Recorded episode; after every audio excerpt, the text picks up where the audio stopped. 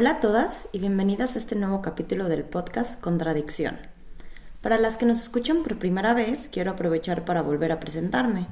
Mi nombre es Maribel Alfonso, soy psicóloga clínica de origen mexicano y actualmente me encuentro trabajando en FAM, un centro de asesoría en adicciones para mujeres que viven en Berlín. Dentro de mi trabajo brindo asesorías y acompañamiento a mujeres que tienen un problema de abuso o de dependencia al alcohol, a medicamentos o otras sustancias, o que simplemente quieran informarse sobre el tema. Entre otras cosas, también es parte de mi trabajo el asesorar a familiares de personas con un problema de adicción, como por ejemplo la pareja, los hijos, padres o madres, o también amistades cercanas de una persona con adicción. En el capítulo pasado se habló de la forma en la que se puede acompañar a una persona que sufre de un problema de adicción. Hablamos del rol que muchas veces toma el familiar y anotamos algunas recomendaciones para regresarle a la persona parte de su responsabilidad y así cambiar nuestro pensamiento de querer ayudar a nuestro ser querido a más bien acompañarlo o apoyarlo en este proceso. La tarea de acompañar a nuestro ser querido que sufre de un problema de dependencia puede verse desde diferentes perspectivas según la edad que tenga la persona, ¿no? O según la relación que tengamos con ella. Es así que por eso quiero que hablemos en el capítulo de hoy sobre el acompañamiento a los adolescentes. La idea es poder entender cuáles son los factores de riesgo que pueden ocasionar que un adolescente se enganche a alguna sustancia, pero también al final dar un par de tips y de recomendaciones para fortalecer los factores de protección y ver de qué manera se puede establecer un diálogo con los y las jóvenes.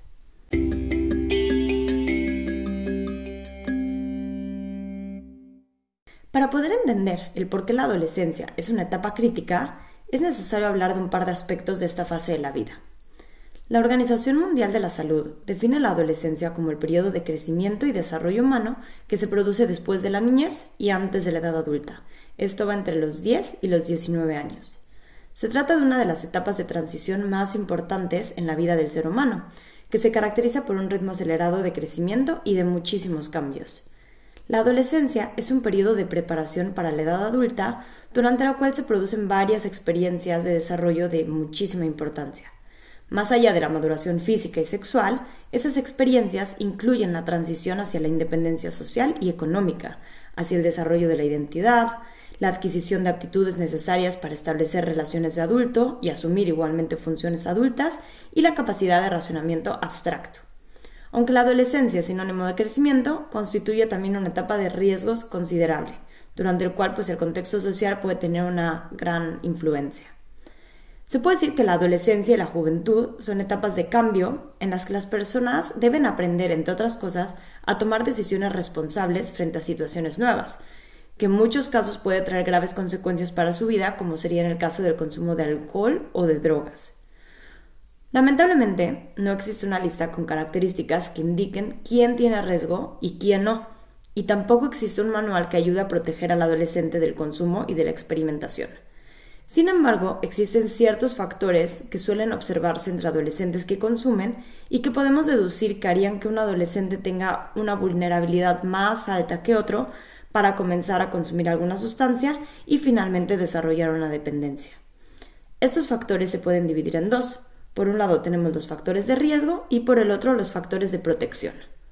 Las causas por las que una persona puede empezar a consumir drogas se le conoce como factores de riesgo y entre ellas podemos encontrar, por ejemplo, ciertas características personales, características como el inconformismo social, la baja motivación para el rendimiento académico, mm, las ganas de ser independiente, la tendencia a la búsqueda de sensaciones nuevas e intensas, un bajo umbral para la frustración, eh, para el fracaso, para el dolor, son personas que buscan normalmente la satisfacción inmediata o que carecen de habilidades comportamentales para enfrentarse a los problemas de la vida y las demandas de la sociedad. Sin embargo, no existe una personalidad adictiva ni una checklist con características que indiquen que la persona puede desarrollar una dependencia. Son solamente factores que pueden influir. La presión social es otro factor de riesgo importante en la adolescencia. Muchos adolescentes piensan que para ser aceptados en un grupo deben hacer lo que sus miembros hacen y terminan consumiendo alcohol y otras drogas para no ser rechazados por esas personas. La adolescencia es la época de la vida en que mayor influencia tienen los amigos sobre la persona. El grupo de amigos cada vez va cobrando más importancia en la vida del adolescente, al mismo tiempo que las relaciones con los padres pues van haciéndose más débiles con, con el tiempo, ¿no? Y se va desarrollando una mayor independencia. El adolescente necesita su grupo de amigos, su grupo de amigas, ya que éste le va a ofrecer la vía a través de la cual va a poder formar y asentar sus valores personales, más allá de los valores familiares. Otro factor de riesgo es el fácil acceso que existe a la sustancia. En nuestra sociedad, por ejemplo, las drogas pueden encontrarse muy fácilmente e incluso pueden pedirse por Internet. Uno de los factores de riesgo más presentes en la adolescencia es la curiosidad por experimentar. La curiosidad es una característica propia de la adolescencia, ¿no? Y en algunos casos, pues el deseo de experimentar nuevas sensaciones puede llevar a la persona a consumir drogas o alguna otra sustancia sin tomar en cuenta los riesgos que esa conducta puede tener. Otro factor de riesgo muy importante y que pocas veces nos detenemos a analizar es el de utilizar el consumo de sustancias para escapar de la realidad. Muchos adolescentes encuentran en las drogas una forma de evadir la realidad o de adaptarse a las presiones de la vida, al estrés o a los problemas. La curiosidad por experimentar y la necesidad de evadir problemas suelen complementarse muy bien y juntos pueden ser una de las causas más importantes para convertir el probar una sustancia por primera vez al uso continuo de ella o a su consumo regular. Existen además factores ambientales más globales, ¿no? Como por ejemplo la creciente medicalización de los problemas humanos, las pastillas constituyen la solución mágica a todo tipo de problemas y se puede generar así un hábito farmacológico con un uso, abusivo del medicamento. Eh, los jóvenes están acostumbrados a observar cómo sus padres, sus madres, acuden al fármaco, a la medicina, como solución a cualquier desajuste personal, a cualquier problema, siendo sencillo que se generalice así el consumo del medicamento a el uso de drogas igualmente. Mm, finalmente, dentro de estos factores de riesgo, se puede hablar del entorno familiar disfuncional como un factor más. Una familia en donde, por ejemplo, existen conflictos entre los padres, en donde los roles, las reglas, las normas no son claras, en donde hay tal vez violencia intrafamiliar o en donde uno de los integrantes consume drogas, puede favorecer que el adolescente se inicie en el consumo. Un ejemplo sería cuando el adolescente está continuamente expuesto a personas que presentan una conducta adictiva, como por ejemplo el consumo de los padres o de los profesores de ciertas sustancias como el tabaco, como el alcohol o algunos medicamentos, ¿no? Esto es observado por los hijos y por los alumnos y puede ser más fácil que lo repitan. Por imitación se adapta la tendencia a consumir la sustancia, aprendiendo que estas pueden ser consideradas como una solución siempre que surga algún problema. Pero por suerte, no solo existen factores de riesgo, sino también existen factores de protección, es decir, factores que protegen al adolescente de probar o de engancharse a alguna sustancia, haciendo que su curiosidad por experimentar se dirija también hacia otras actividades que además fomenten la integración en el grupo de iguales. Los factores de protección son entonces una forma de prevención. Y entre ellos es importante mencionar, por ejemplo, el fortalecer la autoestima, un adolescente que tiene un buen concepto de sí mismo, que se valora y se quiere, será capaz de enfrentar con éxito los diferentes desafíos que se le presenten en la vida, y no va a recurrir en primera instancia a una sustancia que le elimine el malestar o que lo ayude a integrarse mejor. El desarrollar habilidades sociales es uno de los factores de protección más importantes que puede tener un adolescente. Esto es la capacidad de relacionarse con personas de su misma edad, pero también con adultos, a través de una comunicación directa y clara el aprender a resolver conflictos de una manera adecuada, digamos, el hacer frente a la presión del grupo y al mismo tiempo tomar decisiones responsables. Las habilidades sociales se relacionan mucho con los valores personales. Como prevención, se busca igualmente promover la práctica de los valores a través del ejemplo de los adultos, con el objetivo de que los adolescentes y los jóvenes aprendan a respetar, apreciar y a vivir con valores como es el respeto y la responsabilidad, tanto para su propia persona como para la comunidad. Para esto puede ser muy importante que el adolescente cuente con un entorno familiar cercano y acogedor. Es importante que el adolescente se sienta querido, valorado, respetado por sus padres y familiares, que viva en un entorno que le dé seguridad, protección, confianza y que desarrolle así un sentido de pertenencia familiar. Y bueno, finalmente, el favorecer espacios libres de drogas puede ser uno de los factores de protección más decisivos un lugar en el que los adolescentes puedan desarrollar actividades culturales y deportivas, aprender la importancia de cuidar su medio ambiente, desarrollar actividades que contribuyan a su desarrollo físico, psicológico y social. un lugar en el que sus ganas de experimentar y su energía de generar cambios puede explotarse de una forma mucho más sana.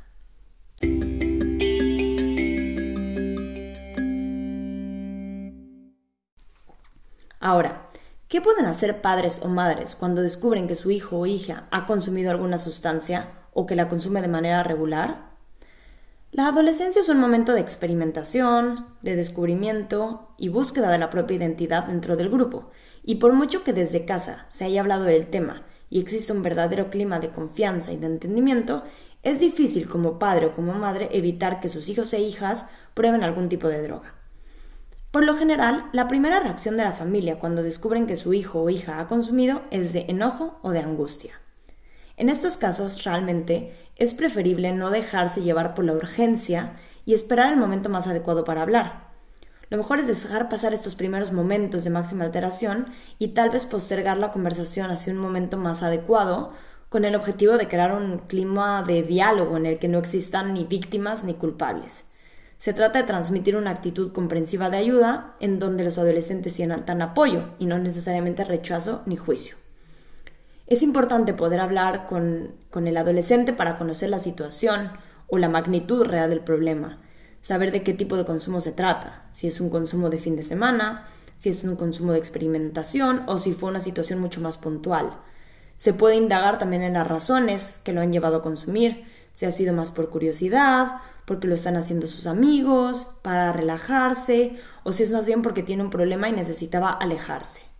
Es importante también comprobar si conoce los riesgos que tiene que ver este comportamiento que está teniendo, incluidos los riesgos a corto y a largo plazo del consumo, y asimismo detectar falsas creencias sobre esta sustancia con el fin de desmitificar los beneficios posibles, ¿no? Y todo eso con una información clara y real. Aunque la verdad es que todo esto que les acabo de mencionar suena muy bonito en la teoría, pero en la práctica suele ser bien complicado. Sobre todo porque, como les dije, la adolescencia es una etapa de independencia en la que los adolescentes lo que menos quieren hacer es escuchar a sus padres.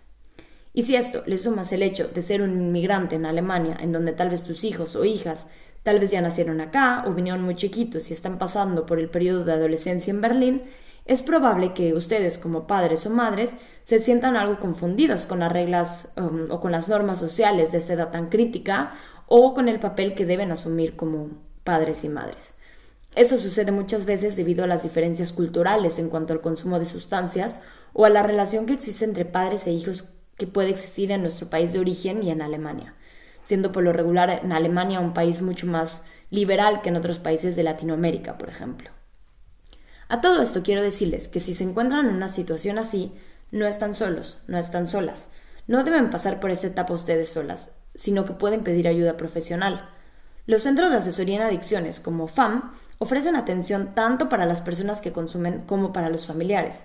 Es una buena idea que si, por ejemplo, acabas de descubrir que tu hijo o hija consumen alguna sustancia y no sabes cómo lidiar con el tema, busques apoyo de un centro de asesoría en adicciones y te informes no solo de las sustancias, sino también de tu rol, ya que como lo mencioné en el capítulo pasado y al inicio de este episodio, es probable que no puedas ayudar a tu hijo o a tu hija, sino solamente acompañarlo y apoyarlo. Existen centros y clínicas profesionales que tienen justamente la tarea y la responsabilidad de ayudar a las personas con un consumo riesgoso o con una dependencia. Son personas preparadas, con conocimiento médico y psicológico y con muchos años de experiencia. Entonces te invito a que no intentes resolver todo por ti misma, sino que te acerques a pedir apoyo y asesoría. Podemos hablar resumidamente de un par de cosas que los padres y madres podrían hacer tal vez hasta que consigan una ayuda profesional, o en general de diferentes formas de convivencia que se pueden iniciar en el hogar para prevenir un abuso de sustancias y para brindarle a su hijo o hija un espacio seguro en el hogar en donde se sienta cómoda o cómodo. Me gustaría dar aquí tres recomendaciones generales al respecto.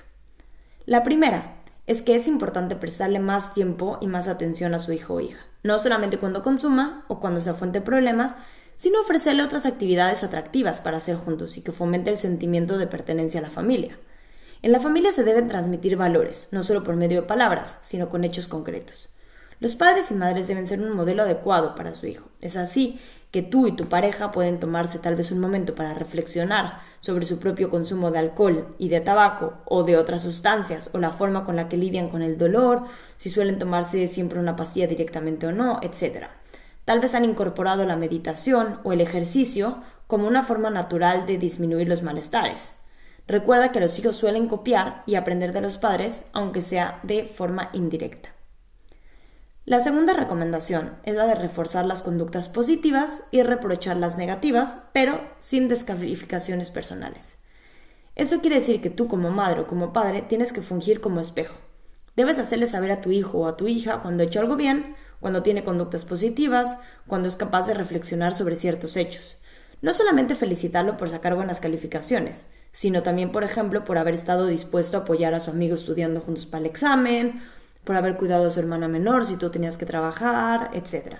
Es importante que estas conductas positivas sean de un amplio espectro, para que así el adolescente sepa lo que vale y las diferentes opciones que tiene para explorar su identidad, más allá de su círculo de amigos. Así el adolescente podrá conocerse en su papel de estudiante, de hermano mayor, de hijo o hija, de deportista, de músico, etc. Las conductas negativas no deben pasar por alto. Sin embargo, el juzgarlos o el recriminarlos no va a generar que deje de consumir. Más bien puede llevar a la mentira y al consumo a escondidas. En este caso ayuda más que castigar el establecer normas morales y de convivencia que hay que mantener y que cumplir, el poner límites y reglas que vayan de acuerdo a los valores familiares y que al mismo tiempo fomenten las conductas positivas. Si tu hijo, por ejemplo, o tu hija juega algún deporte, le gusta el fútbol, el tenis, el boli y sabes que le encanta, tal vez no sería una buena idea castigarlo sin dejarlo ir al próximo partido, ya que ahí estás eliminando una conducta positiva como castigo por una conducta negativa. Más bien puedes intentar poner límites en las horas de llegada a casa o poner algún tipo de castigo relacionado a fomentar conductas positivas, como ayudar a limpiar la casa o recoger la basura. Y finalmente me gustaría decir que es importante dar la autonomía y responsabilidad al adolescente. El angustiarse demasiado o culparse de todo lo que pasa no es necesariamente la respuesta emocional correcta para este tipo de decisiones. Como lo mencioné al principio, la adolescencia es una etapa de descubrimiento, de experimentación y de independencia de los padres. Los padres no pueden controlar todo lo que su hijo o hija hace. Sin embargo, pueden apoyarlo ofreciéndole un espacio seguro y de escucha en casa, y sobre todo en la búsqueda de una ayuda profesional. Como padres y madres es importante informarse, informarse sobre las diferentes sustancias, sus efectos, sí, pero sobre todo informarse de qué manera pueden ustedes apoyar a su hijo o hija sin perder el rol de padres. Con esto me gustaría entonces cerrar el capítulo de hoy, invitándolas a que tomen contacto con su centro de asesoría en adicciones más cercano o que me contacten por mail o por teléfono si se encuentran en alguna situación como las que describí en el capítulo de hoy. Mis datos de contacto los tienen aquí en la descripción del capítulo. Las invito a que busquen ayuda profesional para sus hijos e hijas, pero también para ustedes. Así que con esto me despido y las espero en el próximo capítulo de Contradicción.